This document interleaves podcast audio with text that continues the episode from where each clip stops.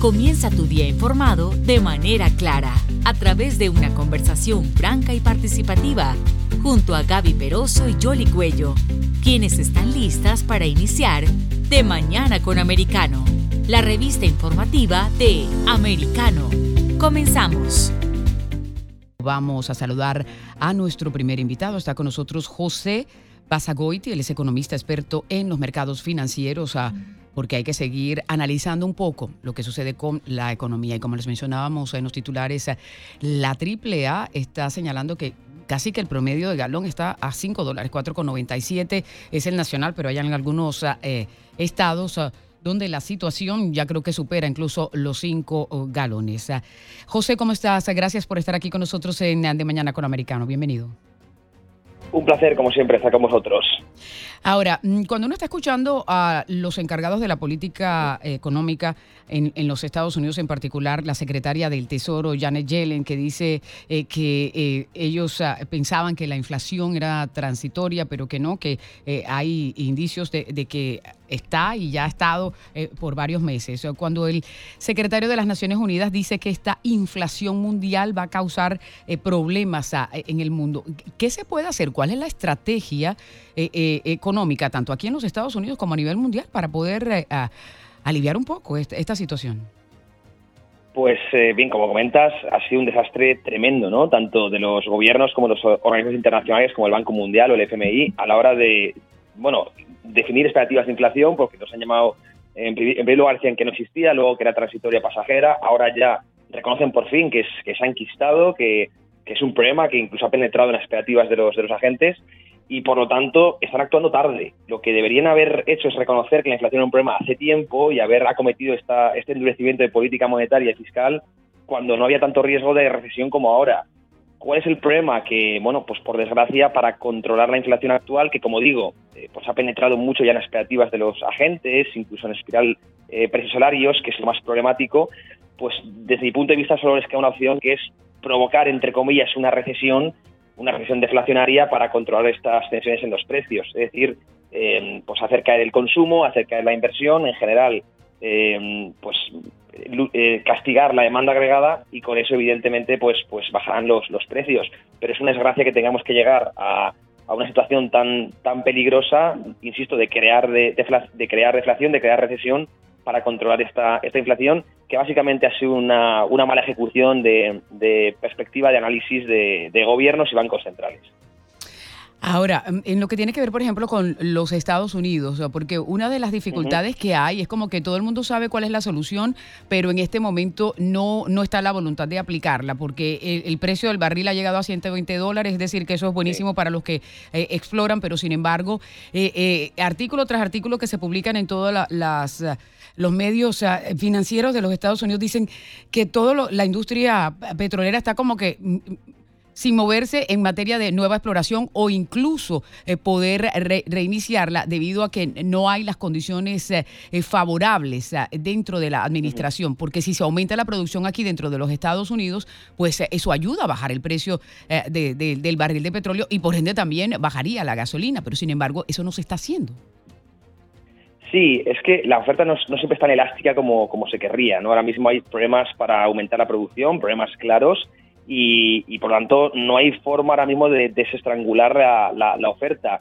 Eh, ya había dicho Joe Biden que quiere también aparte liberar las reservas estratégicas que tienen de, petróleo, pero ayer conocimos precisamente en el dato de inventarios que, hay una escasez tremenda, ¿no? que los inventarios cada vez son, son menores, de hecho está eh, pues en un nivel eh, pues no visto en tres décadas. Está ahora mismo con una escasez tremenda Estados Unidos de reservas y como bien comentas, pues con dificultades para, de, por parte de los productores para explotar, para producir más, debido a que la oferta no, siempre está negociada como se quiere y no son procesos tan rápidos, ¿no?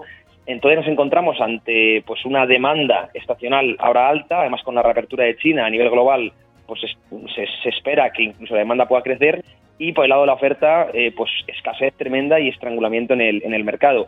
Esto pues solo indica que los, los precios incluso van a subir más. Ahora mismo eh, cotizando, como comentabas, en los entornos de 120 dólares barril y ya Goldman Sachs, Morgan Stanley, los bancos de inversión hablan de los 130, 135 como próximo objetivo, así que esto puede todavía presionar más a la inflación que, bueno, ya la conocemos mañana, el dato IPC, mañana viernes, Así que, bueno, esperemos que no haya sorpresas negativas porque puede provocar un terremoto tremendo en los mercados en caso de haberlas.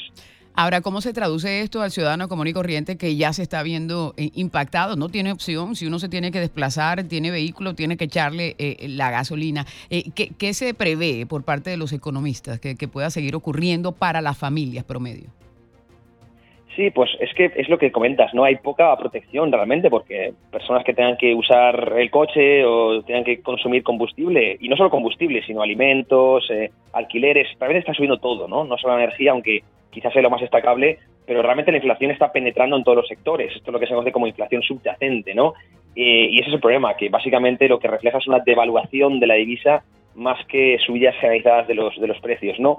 ¿Cómo se protege el inversor? Pues, pues eh, poca, poca forma. Si es posible que presionen a los a sus eh, jefes, a sus empresarios para que les suban los salarios de acorde al IPC, no siempre se tiene esa, esa posibilidad. La forma que, que tiene uno independientemente de hacerlo es tratando de, de, invertir, o sea, desatesorando dólares e invirtiéndose en activos reales, ¿no? Por ejemplo, el oro es un tradicional activo refugio para protegerse frente a la inflación porque tiende a subir al mismo ritmo que el IPC, por lo tanto, eh, lo que se devalúa el dólar eh, mientras lo tengas invertido en oro no, lo vas a sufrir. La bolsa, aunque está en una situación muy complicada, eh, por tanto es que es una opción, es un ciclo muy complicado mismo para el ciudadano y, solo nos queda más que, presionar un poco a gobiernos y bancos centrales para que traten de solucionarlo lo antes posible y que esta, esta extracción de dinero que estamos sufriendo no se prolongue mucho más. Veremos si para 2023, con suerte, eh, ya lo han solucionado y se quedará en cosa de un año y medio, aunque bueno, eso ya no nos lo quita nadie. Esa, ese impuesto invisible ya lo hemos sufrido y por desgracia no, no nos lo van a devolver. Claro, ahora, pero ¿cuáles son esos factores que están contribuyendo para que empeore la situación económica en el mundo? Pues eh, bueno, pues el, el, aumento del precio del petróleo, eh, como comentábamos, eh, con una, mucha dificultad, mucha escasez por el lado de la oferta, esto no va a mejorar las cosas para, para nada.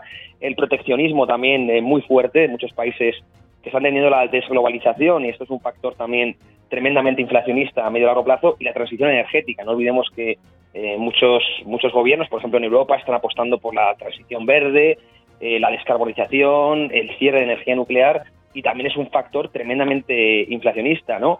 Entonces, eh, lo que comentábamos, o lo que comento yo desde hace tiempo, ¿no? Y varios analistas en esta línea, ¿no? Que la inflación, eh, no en estos niveles del 8 o 9%, eh, esto lo conseguirán más o menos bajar en, próximos trimestres, eso no lo dudo, pero si pensamos en nivel promedio en la próxima década, posiblemente esté muy por encima del objetivo del 2%, que es el objetivo que tiene la Reserva Federal, ¿no? Quizá tengamos un promedio de 3, 4%. Y esto es lo peligroso, ¿no? Esto es lo peligroso porque, porque como te digo, esos factores van a presionar hacia, hacia esa situación y ahí los, los eh, ciudadanos sí que tienen un enorme problema, porque una inflación del, del 4% a 10 años, si se mantiene, eh, impacta en el dólar en un, una pérdida por adquisitivo del 30-35%, ¿no? Por eso, desde mi punto de vista, lo que, lo que tiene que hacer el, el ciudadano ahora mismo es tratar de, tener en liquidez lo menos posible, liquidez me refiero en dólares o en depósitos bancarios, y tenerlo invertido en activos reales, bien sea ladrillo, bien sea metales, eh, incluso explorar un poco el mundo de las criptomonedas para eh, poder refugiarse frente a esa inflación que, como digo, no va a ser transitoria y, incluso se puede extender eh, durante la próxima década, ¿no? Por esos tres factores que he comentado de desglobalización, transición energética y además una demografía que tampoco ayuda nada a que, a que se solucione el problema. Ahora, e, esto eh, de por sí también puede traer otra situación que de hecho se está viendo, por ejemplo, en los Estados Unidos, y es un flujo migratorio de eh, los países que están teniendo más dificultades, ya sea por orden económico o, también social, debido a, las dificultades que hay eh, internas allí, y, van a tratar de ir a los países donde están buscando mejor vida. Está pasando en este momento aquí y, y también está sucediendo en Europa. Me imagino que hay previsión por parte de los países que esto también es otra de las consecuencias cuando se prevé una crisis económica mundial, ¿no?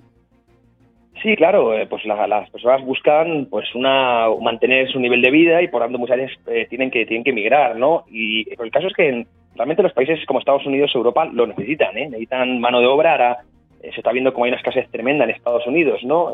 donde hay más oferta que demanda de trabajo, ¿no? Si ahora mismo colocáramos eh, todas las ofertas de trabajo en Estados Unidos, seguiría habiendo 600.000 eh, plazas sin cubrir, ¿no? Para que nos hagamos una idea del tremendo sobrecalentamiento que tiene el mercado laboral en Estados Unidos. Por lo tanto, es necesario que vayan llegando eh, inmigración, pero ahí está la cosa, ¿no? Que tiene que ser inmigración, entre comillas, cualificada, ¿no? Que, sea capaz de adaptarse rápido al mercado laboral y contribuir, evidentemente, a, la, economía, que es ese gran reto que tiene tanto Europa como, como Estados Unidos. En Europa, por ejemplo, pues hay un grave problema de, adopción, ¿no? De la inmigración que llega, sobre todo desde el mundo árabe. Está viendo, nos estamos teniendo muchos problemas, ¿no? De adaptación, con, muchos problemas sociales y, el gran reto, el gran, la gran meta que tiene es saber adaptar a, todas, a todo ese flujo migratorio de una manera coordinada y, que se adapte bien, ¿no? Porque si no, claro, al fin y al cabo tienes inmigrantes que no te aportan a, nivel económico y que te generan eh, y que te generan problemas sociales, te generan disturbios y eso no es lo que, lo que quiere nadie, ¿no? Es, es, muy complicado el reto migratorio que tenemos por delante y, está, bueno, hablo, de Europa, pero Estados Unidos tiene exactamente el mismo problema, ¿no? Necesitan trabajadores, pero es difícil coordinar esos flujos para que realmente lleguen a la economía y no y no y no al otro lado, ¿no? A generar disturbios y, y a, bueno, pues a crear ciertos problemas que, es lo que, es lo que luego genera pues también eh, problemas de populismos y polarización, etcétera, etcétera. Pues algo positivo como para terminar la nota. Bueno, pues eh, que de todas las crisis sale, ¿no? Yo siempre comento que, que, bueno, pues que hemos sufrido crisis en el año 2000, año 2008, eh, ahora estamos en cerca de entrar en una, en una recesión. De hecho, Estados Unidos, eh, si hace otro trimestre negativo, pues ya hablaremos de recesión técnica. Pero como siempre, en las crisis es donde salen las mejores oportunidades, tanto de negocios, tanto de inversión. Por lo tanto, pensar siempre en positivo, que la tormenta pasa y luego de nuevo sale el sol, ¿no? Entonces siempre yo trato de mandar un mensaje optimista porque durante la crisis se tiende a ver todo de una forma apocalíptica, muy negativa, pero si nos extraemos y miramos a la historia, vemos que hemos tenido crisis superiores y luego el, mundo ha tendido a, salir para adelante y de forma mejor. Así que pensemos siempre en largo plazo y, ya pasará el chaparrón que lo, que lo estamos viviendo ahora mismo. Claro que sí, la economía es cíclica, ¿no? Tiene sus ah, altos y sus bajos, así es que esperemos que este bajo pase pronto. José, muchísimas gracias por estar aquí con nosotros. A vosotros, un fuerte abrazo. Buen día. Es José Basagoiti, economista, experto en mercados financieros, aquí en De Mañana con Americano. Gaby Peroso y Yoli Cuello se quedan revisando las informaciones para volver en nuestro próximo programa con más noticias, información y datos de interés para nuestra comunidad. De mañana con Americano, de lunes a viernes, en vivo, de 7 a.m. Este, 6 Centro, 4 Pacífico, por Americano